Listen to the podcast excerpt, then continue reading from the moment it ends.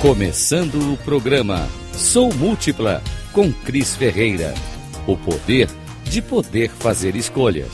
Rádio Cloud Coaching.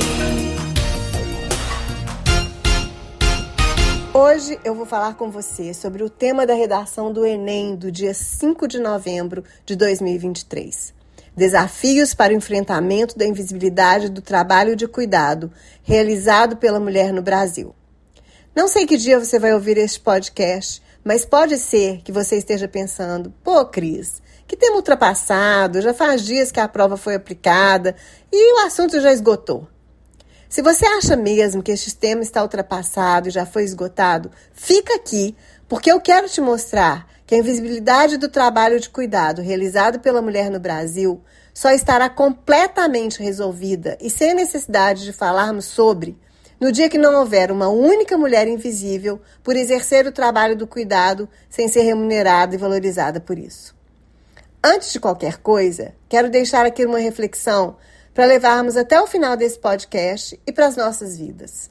O trabalho de cuidado impacta diretamente no PIB e na economia do país. Guarda isso aí. Primeiro, Precisamos entender o contexto socioeconômico e o papel da mulher nessa sociedade extremamente patriarcal e machista. Comecemos pelo fato de que nos fizeram acreditar que o cuidado que a mulher exerce, seja para os filhos, cônjuge, casa, pais, parentes, pessoas doentes da família, etc., é um ato de amor quando é urgentemente necessário darmos o nome certo a isso é exploração do trabalho da mulher não remunerado, não valorizado e não reconhecido. Não vou me ater muito aos números, porque basta uma breve pesquisa no Google para se ter clareza da realidade em pleno século XXI. Rapidamente, eu preciso te dizer que 75% do trabalho de cuidado é feito pelas mulheres e que estas dedicam em média 61 horas semanais a trabalhos não remunerados. E lembra que eu falei do PIB? O trabalho doméstico não remunerado equivale a 11% do PIB brasileiro. Um dado bastante triste disso tudo é o fato de que a mulher que cuida não tem quem cuide dela quando ela precisa. Só para você ter uma ideia, 70% das mulheres com câncer são abandonadas pelos parceiros. Isso sem falar da mulher que engravida e o cara não quer assumir, é, a criança que nasce ou desenvolve alguma doença, alguma deficiência ao longo da vida. Essa mulher, consequentemente, vai ser abandonada. Eu moro nos Estados Unidos há seis anos e o meu atual marido, embora ele seja carioca, ele mora aqui nos Estados Unidos há 34. Eu vivi um relacionamento de 23 anos com o pai dos meus filhos e eu posso dizer que há uma diferença cultural e de mentalidade, é, como a gente enxerga e valoriza o trabalho do cuidado nesses dois países. Eu não sou daquelas pessoas que acham que os Estados Unidos são o país a ser copiado e que não tem problemas ou defeitos. Pelo contrário, há inúmeros problemas aqui, em muitos aspectos. Eu acho mesmo que o Brasil é bem melhor e a gente avançou em muitas coisas. Mas nessa questão do trato, né, do trabalho, do cuidado exercido pela mulher, a gente precisa sim fazer uma comparação. E aqui eu vou fazer uma comparação bastante empírica é, daquilo que eu tenho percebido. De novo, eu te convido a fazer uma pesquisa mais aprofundada, se você quiser obter mais números e mais dados comparando essa questão do trabalho do cuidado no Brasil e nos Estados Unidos. Antes eu quero lembrar que assim, o trabalho do cuidado, ele não está restrito à mulher dona de casa. As mulheres que trabalham fora de casa, no Brasil, elas têm jornada dupla, tripla, exatamente porque ela tem obrigação, muitas vezes, e elas são as únicas que têm essa obrigação, de cuidar da casa, da alimentação, dos filhos, dos pais, blá, blá, blá, blá, blá, blá e tudo mais.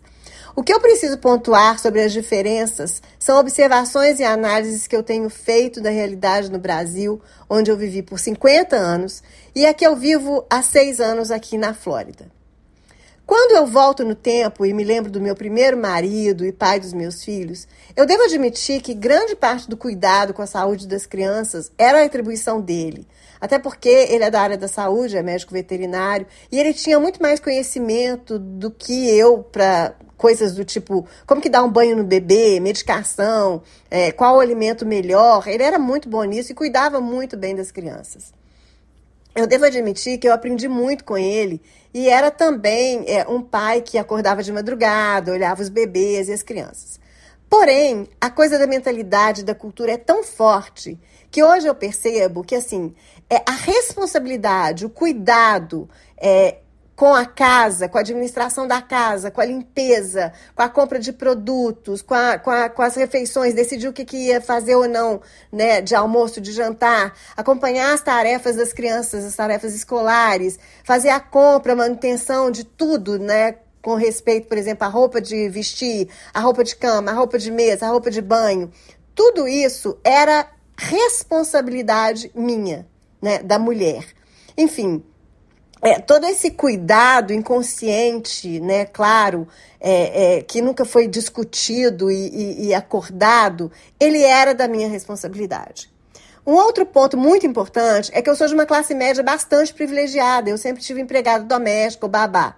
Só há pouco menos de 10 anos eu tive consciência do quanto o trabalho das empregadas domésticas é extremamente mal remunerado e valorizado. Só há muito pouco tempo eu tive consciência do quanto a mulher brasileira branca se beneficiou das conquistas feministas, mas não incluiu a mulher negra e periférica nestes benefícios. Ao contrário, a emancipação da mulher branca brasileira passa pela exploração do trabalho de cuidado de outras mulheres. Eu sei que tudo isso é um tapa na nossa cara, mas eu preciso fazer meia culpa e admitir que faço parte dessa sociedade que reforçou a cultura da invisibilidade do trabalho de cuidados da mulher brasileira e mais invisível ainda é quando se trata de uma mulher preta e periférica.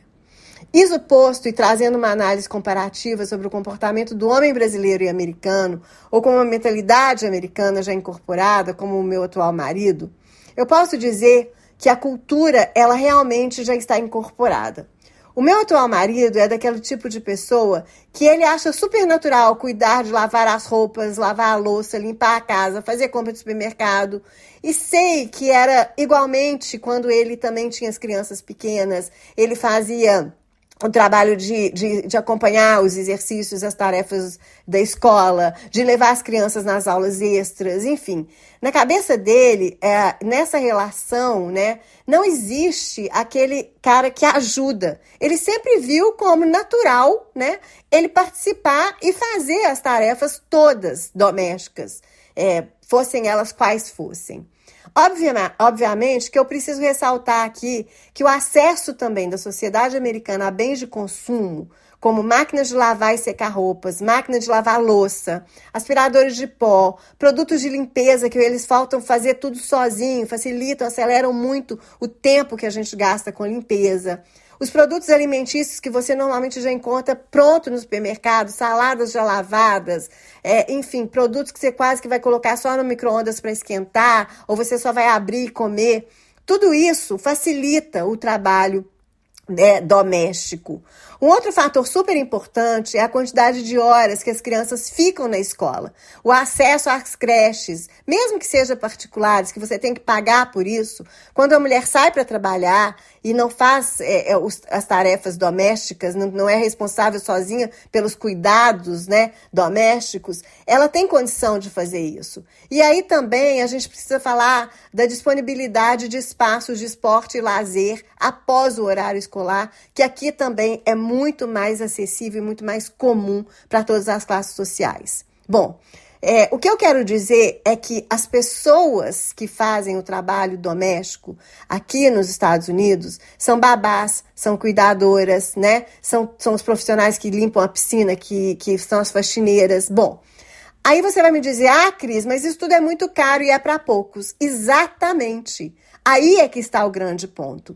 As pessoas que vivem nos Estados Unidos e têm uma cultura de cuidado não fazem porque são mais evoluídas do que os brasileiros. Não é sobre isso. Elas não fazem o trabalho do cuidado porque é muito caro e ela sabe o valor disso. Ou seja, quando eu contrato alguém para poder fazer a faxina da casa, cuidar dos filhos, limpar a piscina, fazer a comida, o americano já tem isso como um trabalho que tem valor e tem preço. O salário mínimo americano é em torno de 12, 12 dólares a hora. Para você ter uma ideia, no estado da Flórida, onde eu moro, uma babá pode ganhar entre 12 e 15. E dependendo do poder aquisitivo da família, muito mais do que isso. Uma faxineira entre 12 dólares e 19 a hora. Uma, cuida uma cuidadora entre 15 e 30 dólares a hora. Muitos estados, inclusive, exigem até que esses profissionais tenham certificados. Bom, moral da história toda é que se uma mulher faz todo o trabalho de cuidado e não é remunerada por isso, quem perde é toda a sociedade, porque este é um trabalho que precisa ser regulamentado e monetizado. Se você conhece a teoria sobre cálculo de oportunidade, posso te dizer que qualquer cálculo, por mais básico que seja, vai nos provar que estamos perdendo a oportunidade de bilhões no nosso PIB. Um estudo da Organização Internacional do Trabalho aponta que a participação da mulher no mercado traria 382 bilhões para a economia brasileira até 2025. Será que não já passou da hora de incluirmos esse trabalho no PIB? Se você gostou desse conteúdo, curte, compartilhe e me siga nas redes sociais, arroba sou Cris Ferreira.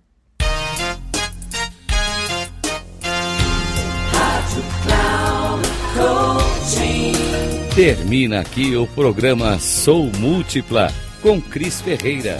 O poder de poder fazer escolhas. Rádio Cloud Coaching.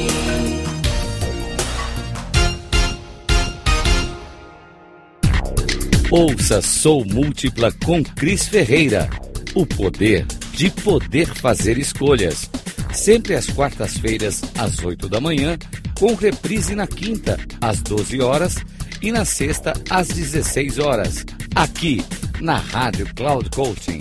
Acesse o nosso site radio.cloudcoaching.com.br e baixe nosso aplicativo na Google Store.